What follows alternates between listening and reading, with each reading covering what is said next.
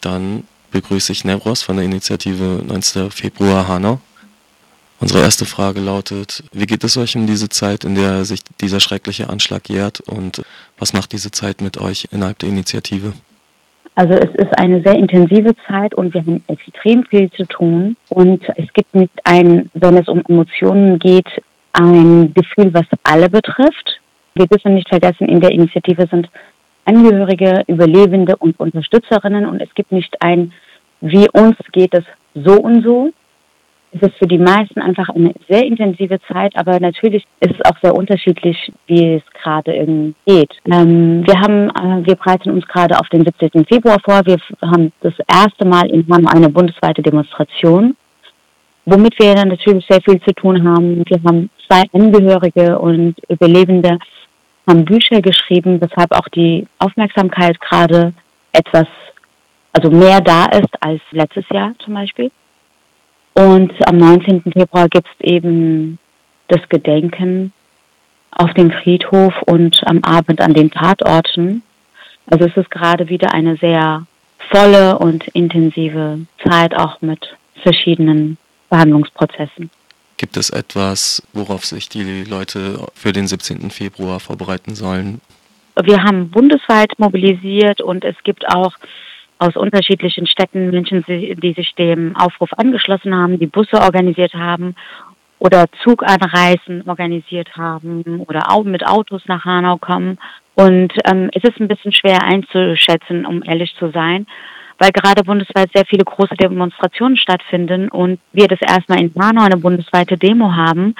Und die Frage ist, ob die Mehrheit dieser Gesellschaft es auch versteht, dass das zusammenhängt, dass Hanau ein Ergebnis dieser Ideologien ist. Und was die Mobilisierung angeht, wir sehen einfach über soziale Medien, dass viele Menschen das auf dem Schirm haben, dass viele Menschen zumindest über soziale Medien das teilen und verbreiten und sich daran an der Mobilisierung beteiligen, ganz aktiv.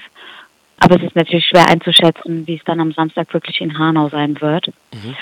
Und auf der Demonstration werden, ähm, oder es ist eine Gedenkdemonstration. Auf der Kundgebung werden Angehörige aus Hanau sprechen, Betroffene aus Dortmund, aus Halle, aus München. Fast vier Jahre ist dieser Anschlag her. Vier Jahre, an dem eine gesellschaftliche Zäsur sondergleichen passierte.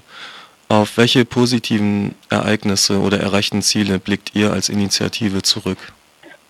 Ich denke, wenn man etwas äh, positiv bezeichnen kann, ich ähm, finde es immer schwierig, in dem Zusammenhang dieses Wort zu benutzen. Mhm. Aber wenn sich was verändert, ich würde eher das äh, Wort Veränderung benutzen. Wir sagen ja von Anfang an auch immer, erinnern heißt verändern. Und wir haben die letzten vier Jahre die Erinnerung immer hochgehalten. Wir haben sie sichtbar gehalten mit unserer Aufklärungsarbeit, mit unserer Recherchearbeit, mit allen unterschiedlichen Instrumenten, die wir benutzt haben.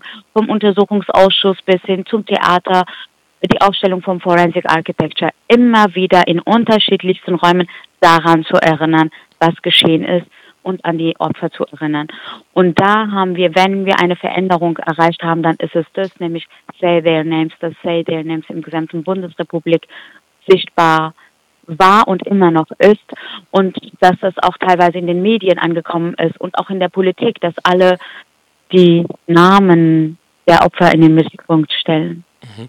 Welche Ziele setzt ihr euch auf den politischen Horizont? Was möchte die Initiative noch erreichen? Wir arbeiten von Anfang an auch ähm, an vier Order äh, Forderungen. Erinnerung, Gerechtigkeit, Aufklärung, Konsequenzen. Ich denke, da ist noch sehr viel zu tun. Wir haben noch nicht Konsequenzen erreicht. Wir haben noch keine Gerechtigkeit erreicht. Wir haben die Aufklärung selbst gemacht. Wir haben selbst recherchiert. Wir haben alle Skandale selbst in die Öffentlichkeit hereingetragen. Und wo bleiben die Konsequenzen? Die Frage ist, wie schaffen wir nicht die Initiative? Das, die, das ist die falsche Frage. Nicht die Initiative, sondern wie stellt diese Gesellschaft, die Zivilgesellschaft, die Politik Konsequenzen aus dem 19. Februar. Wie setzen Sie das um, was wir herausgefunden haben? dass sie in ihren Behörden und in der Politik die Verantwortung übernehmen. Das ist das, was fehlt. Und das ist nicht die Aufgabe der Angehörigen oder der Initiative, sondern das ist eine gesamtgesellschaftliche Aufgabe, die Politik und die Behörden dazu zu bringen, zu zwingen, um die Verantwortung zu übernehmen. Mhm. Stichwort Verantwortung. Wie ist die Situation mit dem Vater des äh, Terroristen, der die Opfer ja nachweislich mit einer ähnlichen Rhetorik weiterhin verhöhnt und drangsaliert? Wir haben letzte Woche wieder aus der Presse erfahren, dass er ähm, nach wie vor aktiv ist, dass er wieder Briefe geschrieben hat an einer Familie und dass er, dass bei ihm eine Untersuchung gab wegen Waffen, wo wohl nichts gefunden wurde. Der Vater des Täters ist ein Rechtsextremist und hat wahnhafte Störungen, ja, genauso wie sein Sohn. Das Bild ist das gleiche.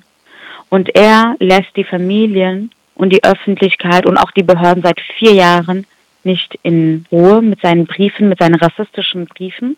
Und die Frage, die man sich stellt natürlich in Hanau ist, was macht die Justiz? Was macht die Justiz, wenn so viele Anzeigen gegen diesen Typen vorliegen? Was macht die Justiz? Was macht der Staat, wenn man weiß, dass er genauso gefährlich ist wie sein Sohn? Warum passiert da nichts? Wenn wir schauen, mit welcher Ohnmacht man dem Vater gegenübersteht und auch in der Retrospektive anschaut, wie das Behördenversagen 2020 geschah, dann stellt sich die Frage, wie diagnostiziert ihr die aktuelle Situation in den Behörden, in der Zivilgesellschaft, in der Polizei? Ich würde, äh, also eins der Hauptprobleme, ich würde sagen, es gibt eine Kontinuität darin, dass die Behörden bei Anschlägen allen unterschiedlichen Orten sehr ähnlich auch versagen in der Kommunikation, in der nicht ernst nehmen der Täter, nicht ernst nehmen der Warnhinweise. Es gibt eine Kontinuität darin, wie Behörden mit Rechtsextremen umgehen oder eben nicht umgehen. Und wenn, und das, was in Hanau geschehen ist, wie sie mit Angehörigen umgegangen sind, wie sie über dreieinhalb Jahre lang nicht kommuniziert haben, also die Polizei, die Behörden, der Innenminister, mit Angehörigen nicht kommuniziert haben und dass sie dahinter stehen und dass sie die Versäumnisse, die Fehler, die alle bewiesen wurden, nicht als Fehler anerkennen, zeigt das Bild, wie die deutsche Sicherheitsbehörden mit dieser Thematik umgehen. Abschließend würde mich interessieren und vielleicht auch unsere Zuhörerschaft, welchen Ausblick stellt ihr und was könnt ihr für eine Zukunftsperspektive geben? Also die Initiative arbeitet nicht so, dass wir sagen, in drei Monaten machen wir das, in sechs Monaten ist das, in einem Jahr ist das. Mhm. Wir haben vier Forderungen, wie ich vorhin gesagt habe. Und entlang dieser vier Forderungen arbeiten wir. Wir haben das Theaterstück, was wir überall reintragen wollen, in Rathäuser, in Gerichtssäle, in den Bundestag. Wir haben die Ausstellung, die weitergeht. Und wir haben die zwei Bücher der Angehörigen. Und das gehört zur Erinnerung und Aufklärungsarbeit. Alles, was ich aufgezählt habe, gehört auch genauso zur Aufklärung und Sensibilisierungsarbeit, wie wenn wir von Behörden auch sprechen, ja. Und wir sind da dran und wir führen das weiter. Und natürlich müssen wir uns auch damit beschäftigen. Der Untersuchungsausschuss ist zu Ende. Im Grunde genommen wurde alles bestätigt, was von Anfang an von Angehörigen Betroffenen gesagt wurde. Nur niemand ist zur Rechenschaft gezogen worden. Mhm. Und das ist eine Frage, was wir uns auch immer wieder stellen. Das ist alles bewiesen. Mhm. Was braucht es noch, damit diese Behörden, das Innenministerium, damit die Verantwortlichen auch wirklich zur äh, Rechenschaft gezogen werden? Und dabei muss man auch sagen, die meisten sind befördert bzw. in den Ruhestand geschickt worden. Das ist eine Frage an alle. Also für die Politik, für Untersuchungsausschuss, für Hessen ist es für Hanau. Viele ist es so, es ist geschehen, es gab Aufklärungsarbeit, Untersuchungsausschuss hat den Bericht, es ist vorbei. Mhm. Es ist nicht vorbei. Wenn die Taten nicht dazu führen, dass die Verantwortlichen, dass die Behörden das zugeben, dass sie versagt haben, dass Behörden zugeben, dass sie darin verantwortlich waren, dass sie es nicht verhindert haben, dass sie Fehler begangen haben, in der Tat nach und danach und auch davor, dann kann es auch keine Gerechtigkeit geben und keine Konsequenzen.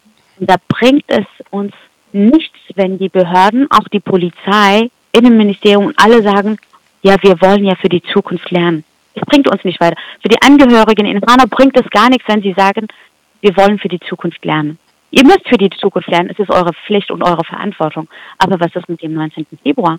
Es reicht nicht zu sagen, wir verändern das in Zukunft was die Selbstaufklärung, die Reflexion, das Aufarbeiten anbelangt, so müssen wir die zwei eben benannten Bücher nochmal adressieren. Das ist einmal das Buch von Said Etris Hashimi, Der Tag, an dem ich sterben sollte.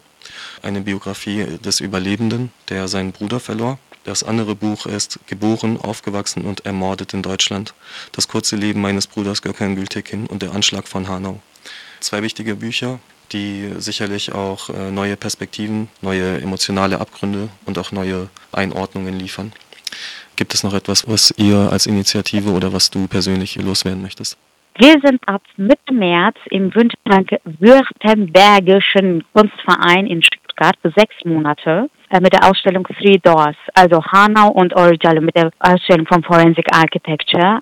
Ab dem 15. März sind wir mit der Ausstellung sechs Monate in Stuttgart. Es wäre schön, einfach diese Information zu verbreiten, damit sich Menschen, die sich mit Hanau beschäftigen wollen, in diese Ausstellung reinkommen und alle forensische Untersuchungen, die Aussagen der Angehörigen, all das, was am 19. Februar angeht und Origiallo Dessau sich, ja, sich damit auseinandersetzen. Und wir haben im Stuttgarter Theaterhaus das Theaterstück Entnau Hanau. Und auch da kann man sich darüber informieren, was in Hanau geschehen ist, indem man sich das Stück anschaut, das dokumentarische Theaterstück. Ich bedanke mich vielmals für das Interview.